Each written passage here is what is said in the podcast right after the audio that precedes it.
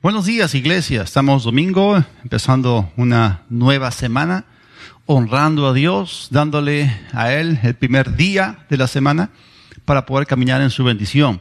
Y hoy día vamos a entrar en la quinta parte de nuestra serie llamada Sabiduría Financiera. Como ya hemos dicho, el dinero y cómo éste llega a nosotros no debe ser un misterio.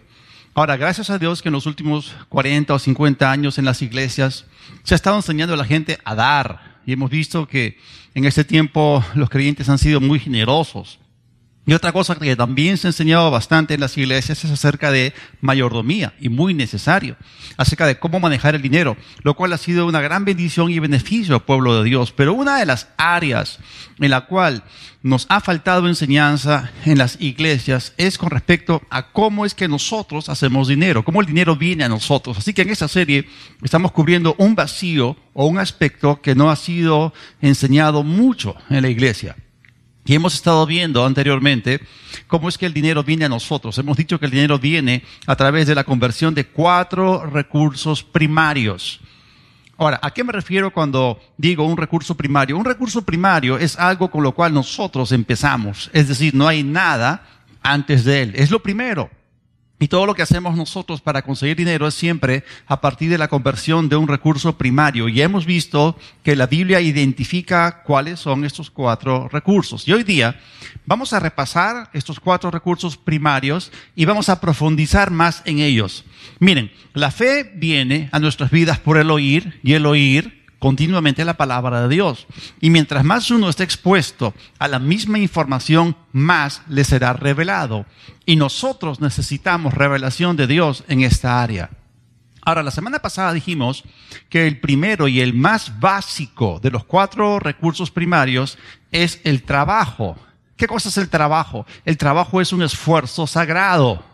Porque muchos piensan que el trabajo es una consecuencia de la caída del hombre y de la maldición. Hay gente que piensa que el trabajo es una maldición y eso no es así.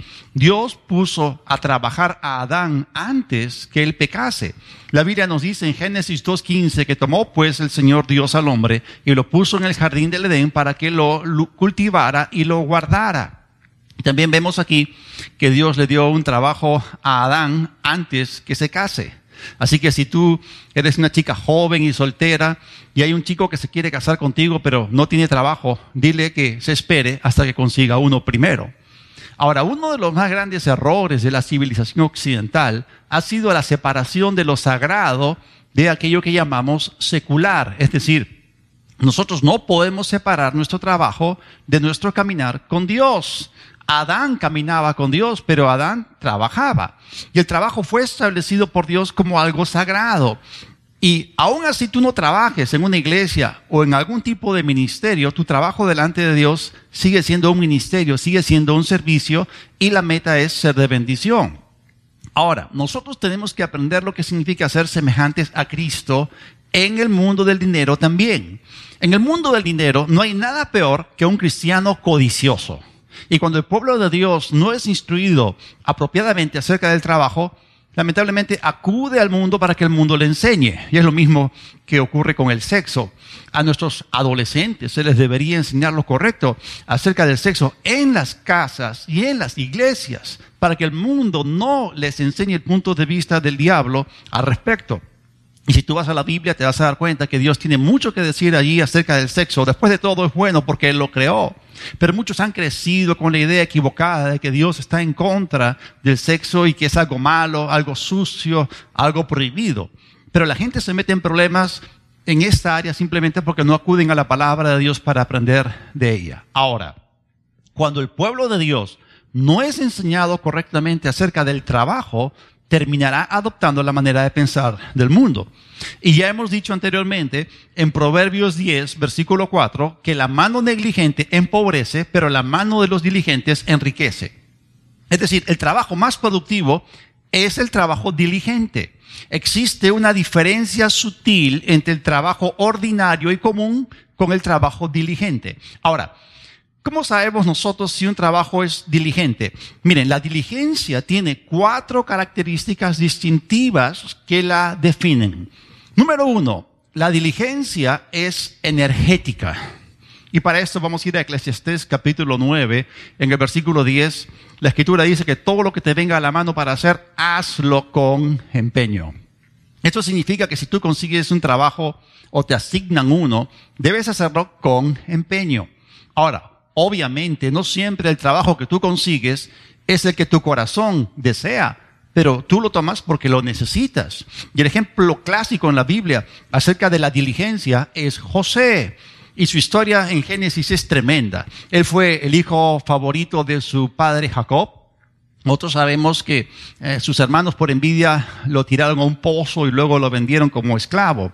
Y él terminó en Egipto y luego eh, eh, Potifar lo compró empezó José a trabajar en su casa y luego lo pusieron a cargo de ella, pero mediante una falsa acusación de la esposa de Potifar, eh, José terminó en prisión y luego servía allí.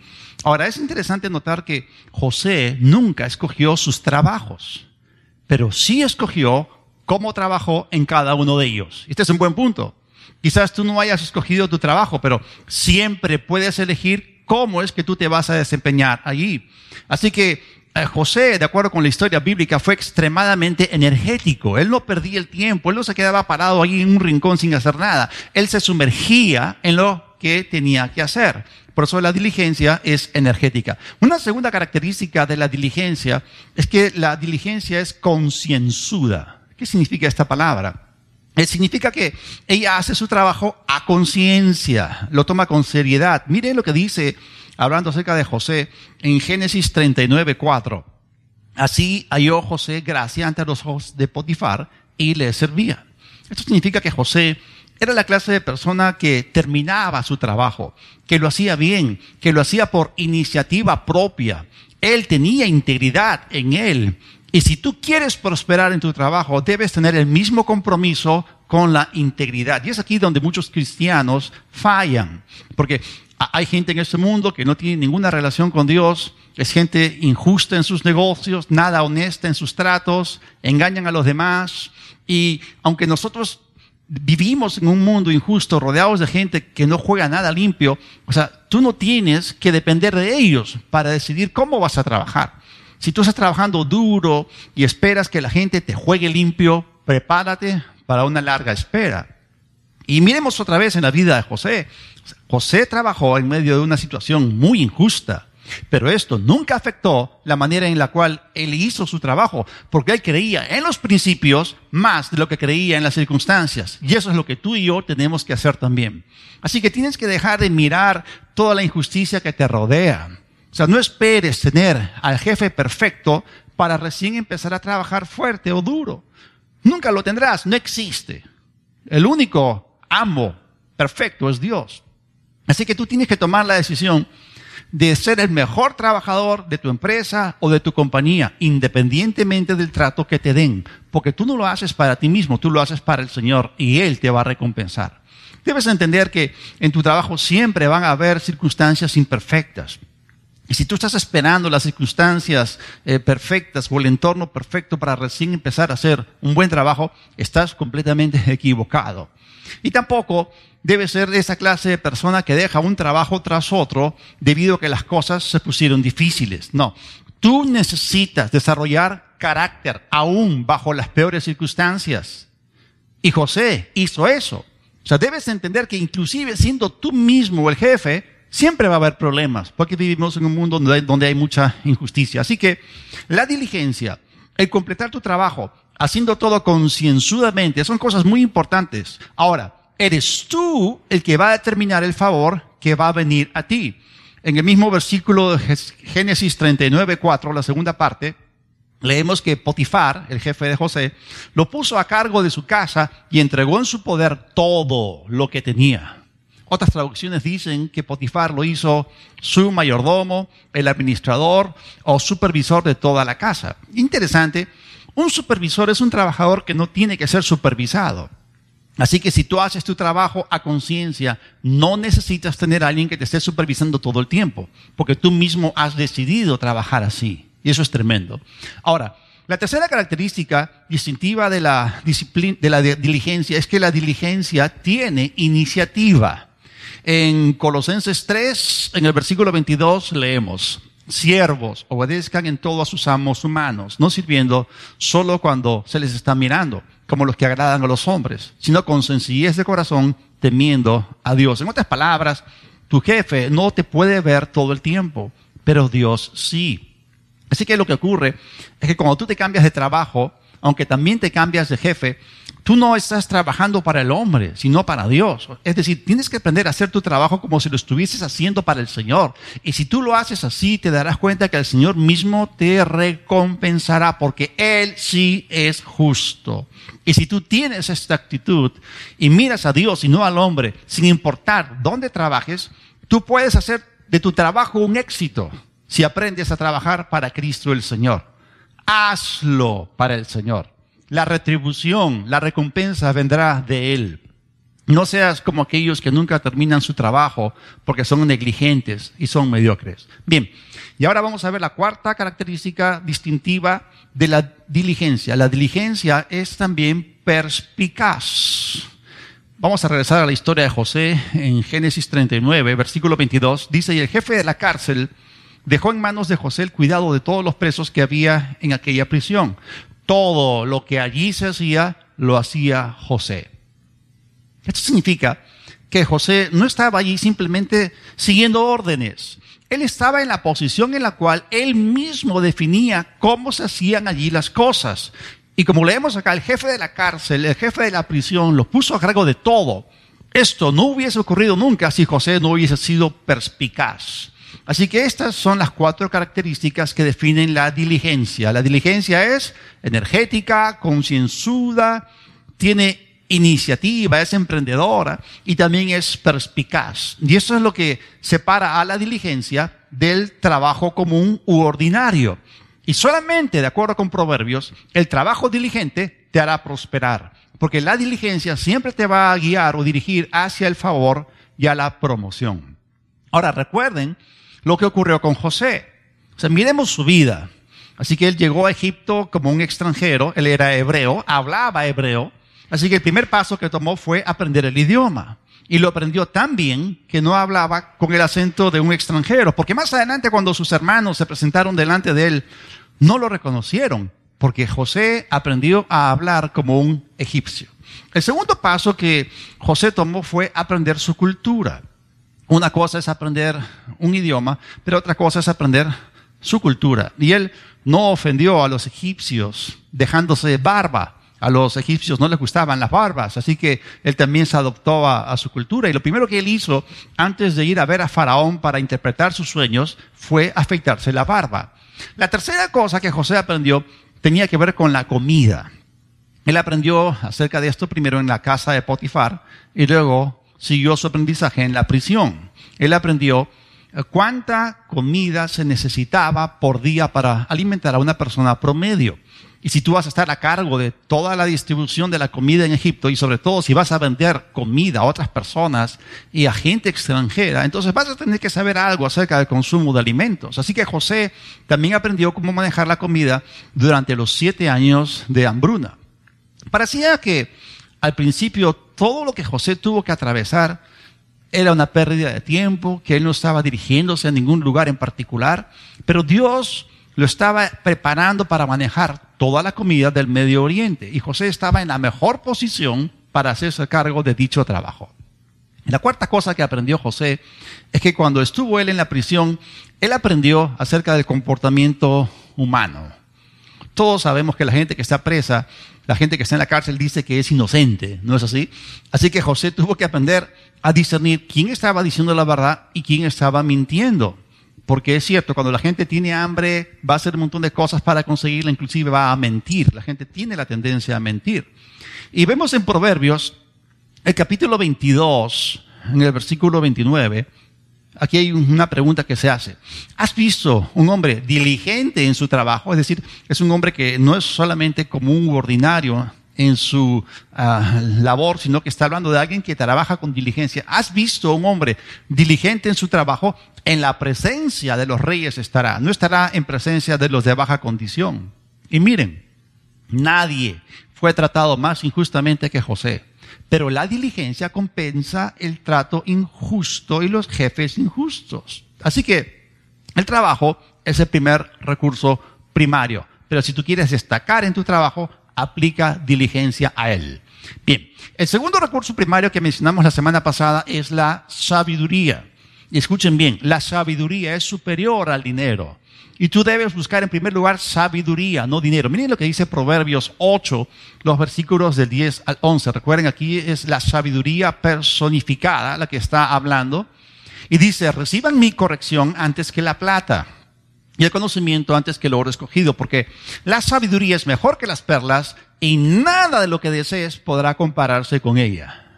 Por eso, cuando tú vas en pos del dinero sin sabiduría, te vas a meter en problemas. La Biblia dice en Proverbios 1.32 que la prosperidad de los necios, es decir, de aquellos que no tienen sabiduría, los destruirá o causará su ruina.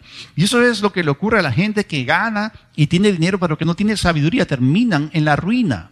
Miren más bien hacia dónde nos dirige, hacia dónde señala la sabiduría. Proverbios 8, versículos 17 al 19. Dice, yo amo a los que me aman.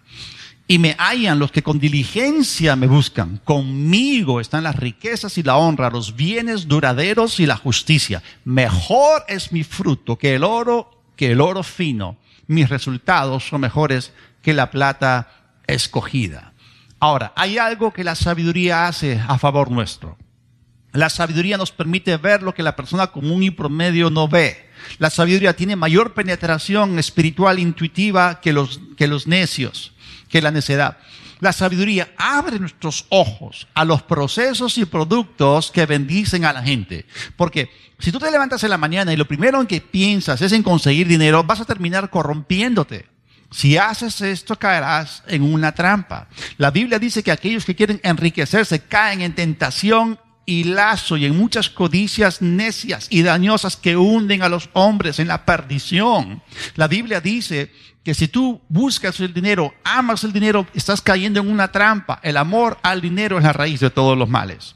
Pero si tú te levantas en la mañana haciéndote una pregunta diferente, es decir, ¿qué puedo hacer para bendecir a los demás? ¿Cómo puedo yo ofrecer mi trabajo, mi sabiduría, mis productos al mundo? Porque si tú tienes un producto, tú debes ser el primero que crea en él. Si tú no crees en él, entonces no se lo ofrezcas a nadie más. Debes creer que lo que tienes va a ser de provecho y de ayuda y bendición a los demás. Pero si tú piensas solamente en dinero, vas a dañar tu relación con la gente al tratar de obtenerlo.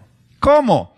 No haciendo un buen trabajo, dejando las cosas a medias u ofreciendo un producto que no es nada bueno. Es decir, la gente no va simplemente a regresar a trabajar contigo o a negociar o contratarte. ¿Por qué? Porque no estás haciendo las cosas correctamente. Por eso es muy importante que busquemos primero maneras en las cuales podemos ser de bendición a la gente en vez de ir buscando dinero. En Proverbios 8, en el versículo 12 dice, yo la sabiduría habito con la prudencia y en mí se halla la ciencia de los inventos ingeniosos. Miren, un invento es un producto que soluciona un problema y eso es lo que la sabiduría nos trae, una mejor forma, una mejor manera de hacer las cosas. Por eso la sabiduría siempre debe acompañar tu trabajo. Y la prudencia, como leemos acá, es también necesaria, es la habilidad de mirar el camino por adelantado. Es decir, tú podrás darte cuenta, podrás saber si hay un problema viniendo y harás todo lo necesario para poder evitarlo. Y eso es lo que hace la gente sabia. La gente prudente hace lo que dice Proverbios 22.3. ¿no? El prudente ve el mal y se esconde. Pero los ingenuos, los necios, los insensatos pasan y reciben el daño. Entonces, noten ustedes que, así como la sabiduría debe acompañar al, al trabajo, y también la prudencia va de la mano con la sabiduría. Pero muchos no están conscientes que la sabiduría que se encuentra contenida en el libro de Proverbios fue inspirada por el Espíritu Santo. Por eso, la voz del Espíritu Santo es la voz de la sabiduría, o la voz de la sabiduría es la voz del Espíritu Santo. Porque hay gente que eh, hay veces que dice que ha escuchado de Dios, que Dios le ha hablado, pero cuando tú escuchas lo que ellos dicen, tú te das cuenta que no hay sabiduría de Dios contenida ahí. Esa no es la voz del Espíritu Santo, porque la voz de la sabiduría es la voz del Espíritu Santo. La voz del Espíritu Santo es la voz de la sabiduría. La voz de Dios siempre va a estar en línea y de acuerdo con la palabra y con la sabiduría de Dios en las Escrituras. Ahora, las ideas que Dios nos da no son en lo absoluto torpes, son brillantes, son estratégicas, y están llenas o cargadas de propósito. Es decir, Dios nunca te va a guiar o dirigir a hacer algo necio, pero sí te va a dirigir a hacer cosas inusuales en las cuales su sabiduría está escondida. Por eso, aprende a crear lo que voy a llamar tu propia caja de herramientas de sabiduría. O si tú necesitas hacer algún trabajo, tú llevas tu caja de herramientas y con eso comienzas a sacar las herramientas necesarias para diferentes labores. Pero en la vida nosotros necesitamos aplicar lo que es la sabiduría práctica. ¿Y a qué me refiero con todo esto?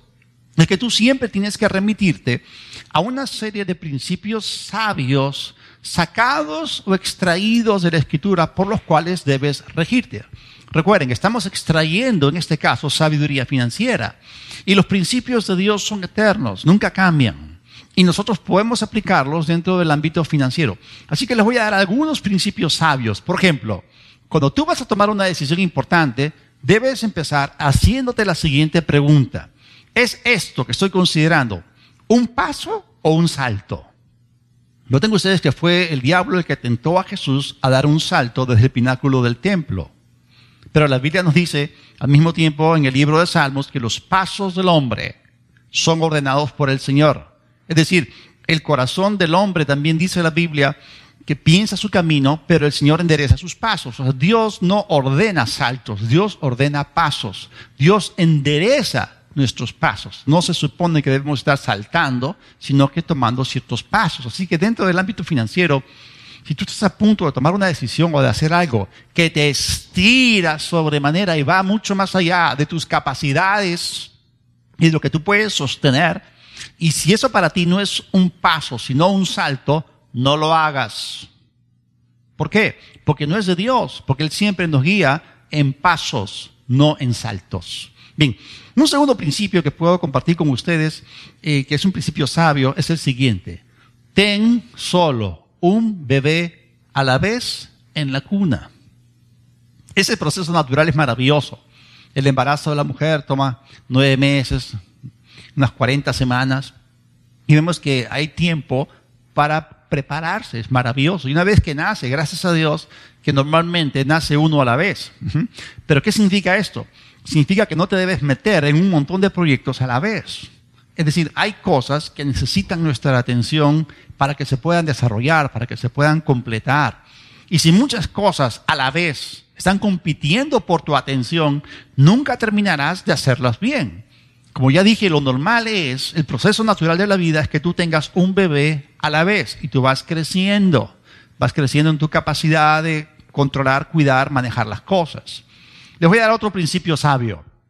Todos proyectos a medio terminar o a medio acabar no hacen uno completo. Y por eso volvemos a hablar a las personas que empiezan varias cosas, no las terminan, y luego terminan ah, empleando más dinero, más energía en otro proyecto que tampoco acaban, y terminan teniendo cuatro, cinco cosas a su alrededor que están a medias y sin concluir.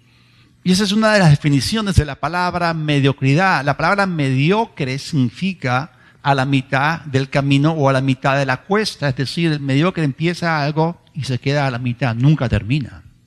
Y la verdad es esta. Un proyecto no te va a pagar a ti ningún tipo de dividendos a menos que esté terminado. Si tú construyes un edificio de apartamentos, pero no lo terminas, no podrás venderlos, no podrás alquilar los departamentos ni recibir dinero. Le voy a dar otro principio sabio. Estoy reaccionando con ira. Es decir, si tú eres una persona que muy fácilmente pierde su temperamento, debes preguntarte esto. Es decir, la decisión que estoy a punto de tomar, ¿la estoy tomando en la carne porque estoy enojado o porque es sabia y sensata y ha sido pensada a fondo? ¿Ha sido tomada dicha decisión en base a tu reflexión o en base a tu impulso. Eso es bien importante. Otro principio, ¿estoy siendo empujado o guiado a hacer esto? Porque no es nada sabio hacer las cosas bajo la presión de los demás y sin tener paz adentro. Miren, el Espíritu Santo siempre nos guía con un sentido de paz. La Biblia dice, sigue la paz. Si tú tomas decisiones para agradar a los hombres y no a Dios, te vas a meter en serios problemas. Ser empujado y ser guiado son dos cosas completamente diferentes. Los demonios nos empujan, nos impelen, nos fuerzan para hacer cosas. El Espíritu Santo gentilmente nos guía para que nosotros tomemos la decisión en su paz. Otra pregunta sabia. ¿Esta decisión que voy a tomar será de bendición a los demás? Y miren, esta es una de las marcas de la bendición de Dios. Dios nunca guía a nadie para que saque provecho de los demás. Cualquier buen negocio es de bendición a ambas partes, porque Dios es un Dios equitativo, Dios es un Dios justo. Así que hemos visto entonces que los dos primeros recursos primarios son el trabajo y la sabiduría, y ambos pueden ser convertidos en dinero. Vamos a ver cuál es el tercer eh, recurso primario, un producto, algo terminado, algo acabado que pueda ser de bendición o ayuda a los demás. Eso también se puede convertir en dinero. Escuchen esto, un buen producto bendice tanto al productor como al consumidor. Vamos a ver lo que Proverbios 11.1 nos dice. Estamos extrayendo sabiduría financiera de la palabra de Dios. Proverbios 11.1. La balanza falsa es una abominación al Señor, pero la pesa exacta le agrada. Y eso lo vimos la semana pasada. Lamentablemente, eh, muchos cristianos leen solamente la primera parte del versículo. Y, cuando somos deshonestos en los negocios y enseñamos a la gente, o engañamos a la gente, perdón, eso desagrada a Dios y delante de Él es una abominación. Eso es lo que dice la primera parte del versículo, pero también debemos considerar la segunda parte. Dice aquí que la pesa exacta o el trato justo le agradan a Dios. Y eso nos dice que a Dios le agrada cuando nosotros negociamos con los demás de una manera honesta, justa, de una manera decente. Así que si tú eres un productor y sales a ofrecer tus productos, tú los vendes a un precio justo y la gente se los lleva a su casa y los disfruta, eso es agradable delante de Dios. Y ponte a pensar, hermano, hermana, siéntate a pensar un momentito. Medita, examínate delante de Dios. O sea, ¿qué habilidad tienes tú para crear un producto de calidad que pueda ser de bendición a los demás y por el cual te paguen bien? Porque uno no debe vivir por la misericordia de la gente.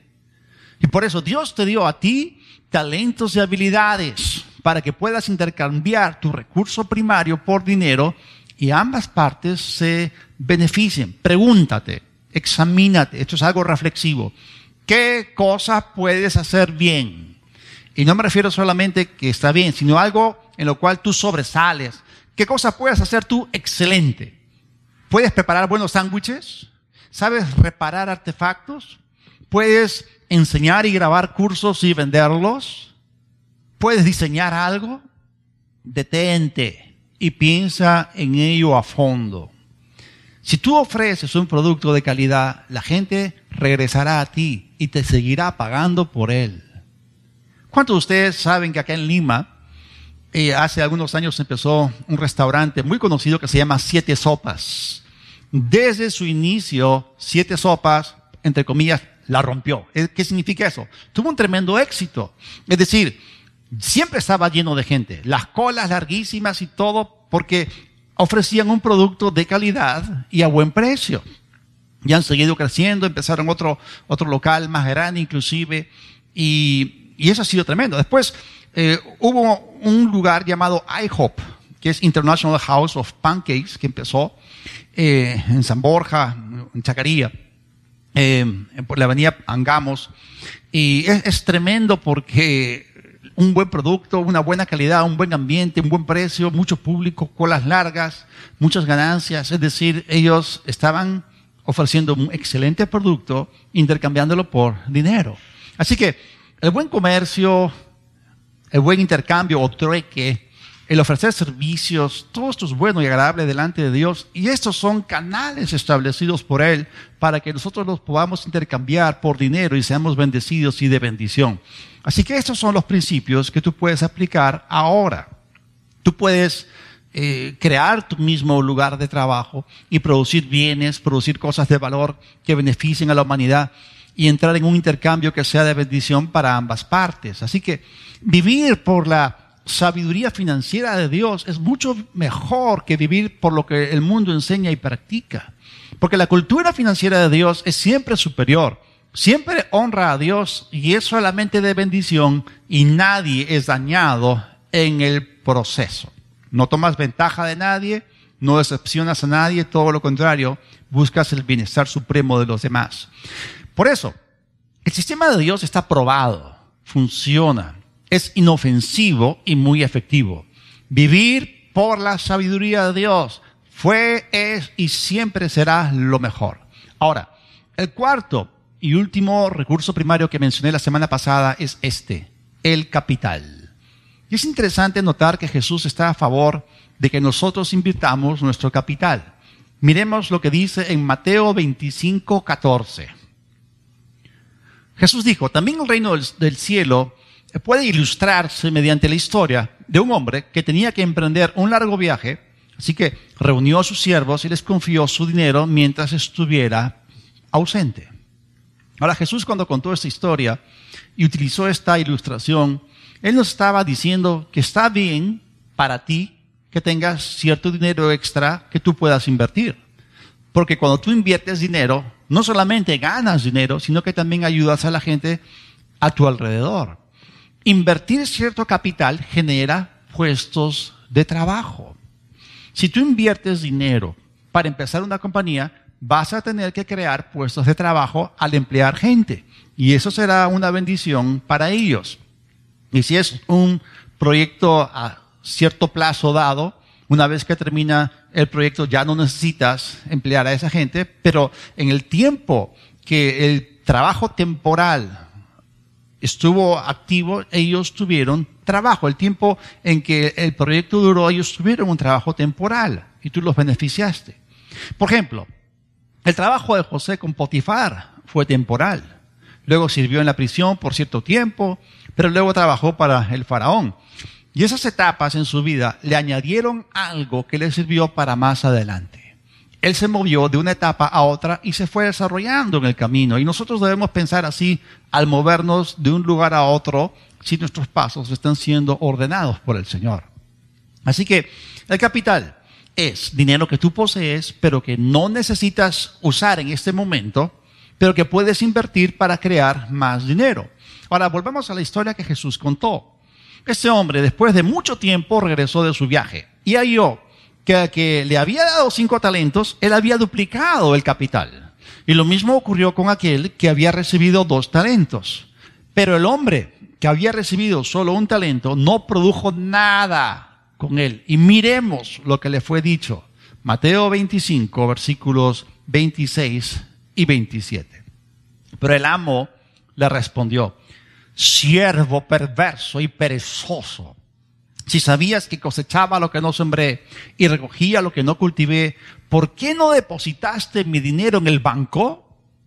Al menos hubiera podido obtener algún interés de él. Ahora pensemos en esto, esto es bastante interesante.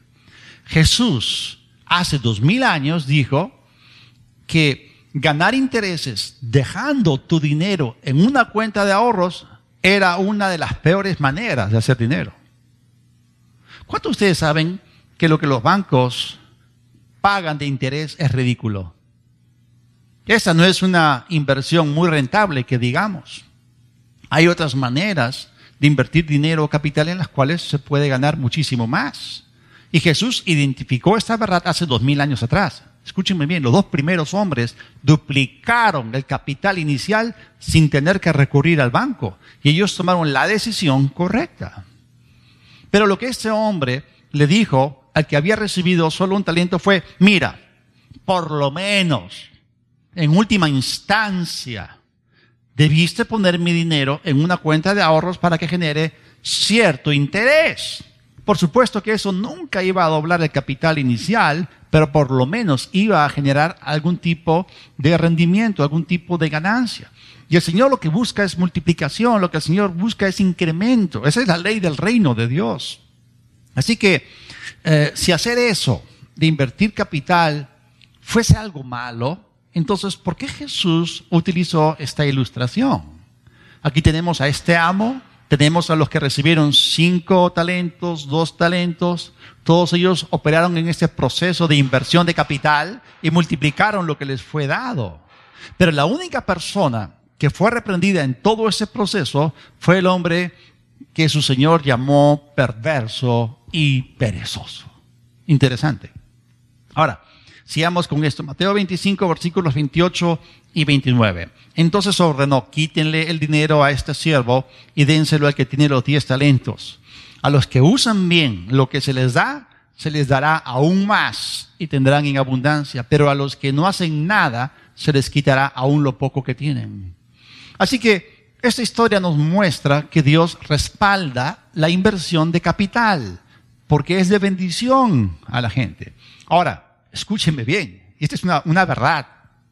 Miren, el comunismo, que enseña que todas las personas deben tener exactamente lo mismo, independientemente de lo que hagan, arruinó la economía de la Unión Soviética, de Cuba y de Venezuela.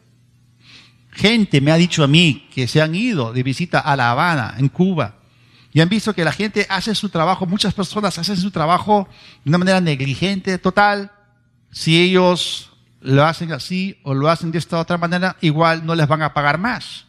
Allí se limitan los dones y talentos de la persona, se mata la creatividad de cada uno. Y si tú eres una persona promedio o eres una persona sobresaliente, eso no, no va a cambiar lo que te van a pagar, entonces no hay ningún incentivo para que se desarrollen los dones y talentos de la persona. Así que ese tipo de socialismo simplemente no funciona. Escúcheme bien, y esto no es política. La Biblia enseña el capitalismo, no el socialismo.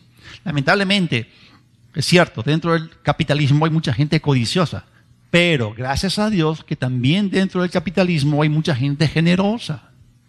En nuestra sociedad, solamente el capitalismo te da la oportunidad de ser generoso. Porque si tú no tienes la bendición, ¿cómo vas a repartirla? Si tú no eres bendecido, ¿cómo vas a ser de bendición?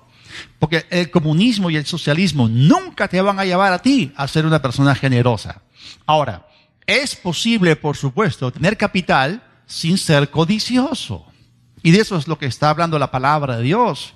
Miren, la Biblia nos enseña que antes de poder guardar o almacenar cierto capital, necesitas primero tener un almacén, un lugar donde guardarlo. En Deuteronomio 28, 8, donde se nos, habla, se nos habla de la bendición de Abraham, para aquellos que somos parte del pacto, que somos de la fe, que somos hijos de Abraham, eh, dice lo siguiente, el Señor enviará su bendición sobre tus graneros y sobre todo aquello en que pongas tu mano y te bendecirá en la tierra que el Señor tu Dios te da. Escucha bien esto, hermano, si tú te gastas el 100% de lo que ganas, si no tienes dinero ahorrado, tarde o temprano tienes que cambiar esto. Y es aquí donde la gente se pregunta, pero ¿cómo es que yo voy a ahorrar dinero? Si inclusive lo que estoy recibiendo ahora ni siquiera me alcanza. Miren, hermanos, yo he estado en sus zapatos. Yo sé lo que es, yo sé cómo se siente, pero igual no es lo mejor. Debes empezar a ahorrar algo, así sea poquito a poquito. Y esa cantidad que tú separes, trátala como intocable. Así que si tú empiezas guardando un billete en un sobre y decides no gastarlo, tarde o temprano se va a convertir en magnético porque va a atraer a otros billetes más. Y si tú sigues colocando dinero en ese sobre recién allí, vas a estar en la posición de poder experimentar la promesa de Dios de que va a enviar su bendición sobre tus graneros. Miren, una regla básica en la multiplicación. 100 por cero sigue siendo cero. 100 veces nada sigue siendo nada. Pero si en vez de nada hay 5, entonces 100 veces 5 es 500. Si aún piensas que no puedes ahorrar, mira lo que Jesús dijo en Mateo 16, 24. A sus discípulos Jesús les dijo, si alguno quiere seguirme, niéguese a sí mismo, tome su cruz y sígame. Miren, la mayor parte del tiempo, la razón por la cual nosotros no tenemos ahorros es porque no estamos dispuestos a negarnos a nosotros mismos. Es decir, compramos cosas que en realidad no necesitamos, gastamos el 100% de nuestros ingresos y nunca nos tomamos el tiempo de ahorrar algo y así continuamos por el resto de nuestras vidas. Pero mira, si tú practicas el principio enseñado aquí y te niegas a ti mismo en una u otra manera, podrás hacerlo. Y, y este es el mensaje de la cruz. Mucha gente no lo entiende. O sea, escúcheme bien, la cruz para Jesús no fue algo permanente, no fue eterno. Cuando Él dijo que tú tomes tu cruz y lo sigas, no estaba diciendo que tú tienes que cargar una cruz todo el tiempo. O sea, Jesús mismo no estuvo en la cruz para siempre. Acá se está hablando acerca de una negación temporal por un principio. Y es a eso a lo que hemos sido llamados. Es decir, si tú te abstienes de algo ahora, de algo bueno, te pagará dividendos mayores mañana.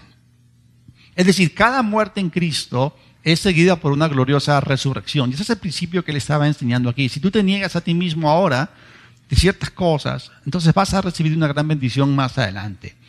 Así que si tú te vas a convertir en una persona ahorradora, vas a tener que aplicar este principio de la autonegación o de la autogratificación temporal.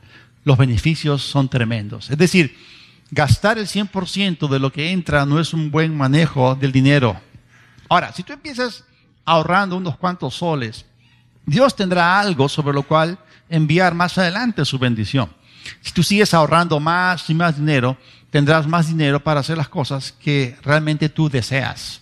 Así que el capital es un don de Dios y no nos viene a nosotros al principio. Esa es la razón por la cual el capital no es el primer, sino el cuarto recurso primario. Y es allí que tú recién puedes utilizar tu dinero para ganar más dinero.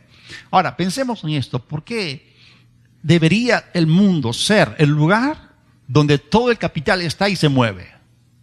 ¿Por qué debería ser la gente sin Dios la que tiene mayores recursos? Esto no es así. Nosotros, miren, nosotros no amamos el dinero. Eh, tenemos una perspectiva completamente diferente. Nosotros lo que sí amamos es bendecir a la gente. Y cuando entendemos que podemos utilizar el dinero para bendecir nuestras familias y otras personas, nos vamos a dar cuenta que el dinero es un recurso secundario convertido a, partir de un recurso primario que es utilizado para el beneficio de la humanidad. Quiero terminar con esto. No busques dinero. No pierdas tu tiempo haciéndolo. Busca más bien aquello que vas a convertir en dinero. ¿Qué es? ¿Es trabajo? ¿Es sabiduría? Es un producto, es parte de tus ahorros. Así que estas son las cuatro cosas que vas a usar para convertirlas en dinero. Vamos a orar. Padre Celestial, te doy gracias por tu misericordia. Gracias porque tú nos enseñas muchas cosas. Tú nos guías de tu mano derecha, Señor, y nos guías según tu consejo. Y te pido, Señor, que tú despiertes ahora la imaginación de tu pueblo para que puedan tener ideas creativas que nunca antes tuvieron. Pido, Señor, que puedan pensar en maneras en las cuales nunca antes pensaron. Darles, Señor, creatividad, de innovación, para que puedan descubrir nuevas formas de hacer dinero y de poder ser una bendición a la gente. Lo pido, Señor, en el nombre de Jesús. Amén. Gloria a Dios. Dios es muy bueno. Él nos enseña provechosamente. Él nos enseña, nos da buenas ideas. Ahora, si tú has estado escuchando acerca de esto, y es cierto, hemos hablado de cosas que son más importantes que el dinero, la sabiduría es más importante que el dinero. Pero Jesús dijo hace unos dos mil años que no podemos servir a dos señores. Nosotros no podemos servir a Dios y a las riquezas a la vez. Está bien, el dinero es algo que sirve. El dinero es un medio, no es un fin. La Biblia dice que el dinero sirve para todo. Pero más importante que tú tengas dinero y que lo puedas utilizar es tener una relación personal con Dios. Y Jesús dijo, yo soy el camino, la verdad y la vida. Nadie viene al Padre sino por mí. Es importante que tú ante todo tomes la decisión de entrar por la puerta estrecha, el camino estrecho que es Jesucristo. Y ese es el camino para la salvación. Entonces, si tú quieres recibir a Jesús y quieres dejar atrás esa vida de pecado, esa vida sin Dios, reconoce esto delante de Él y repite conmigo esta oración de todo corazón. Ahí donde estás, cierra tus ojos y ora conmigo. En voz alta, por favor. Dios del cielo, he escuchado tu palabra. Reconozco que he pecado contra ti y te necesito. Y por eso ahora recurro a ti. Te pido perdón. Me arrepiento. Perdona mis pecados. Jesús, te confieso como mi Señor y creo que el Padre te resucitó. Recibo ahora tu perdón, limpieza y el regalo de la vida eterna. Por la fe en ti, en tu nombre. Amén.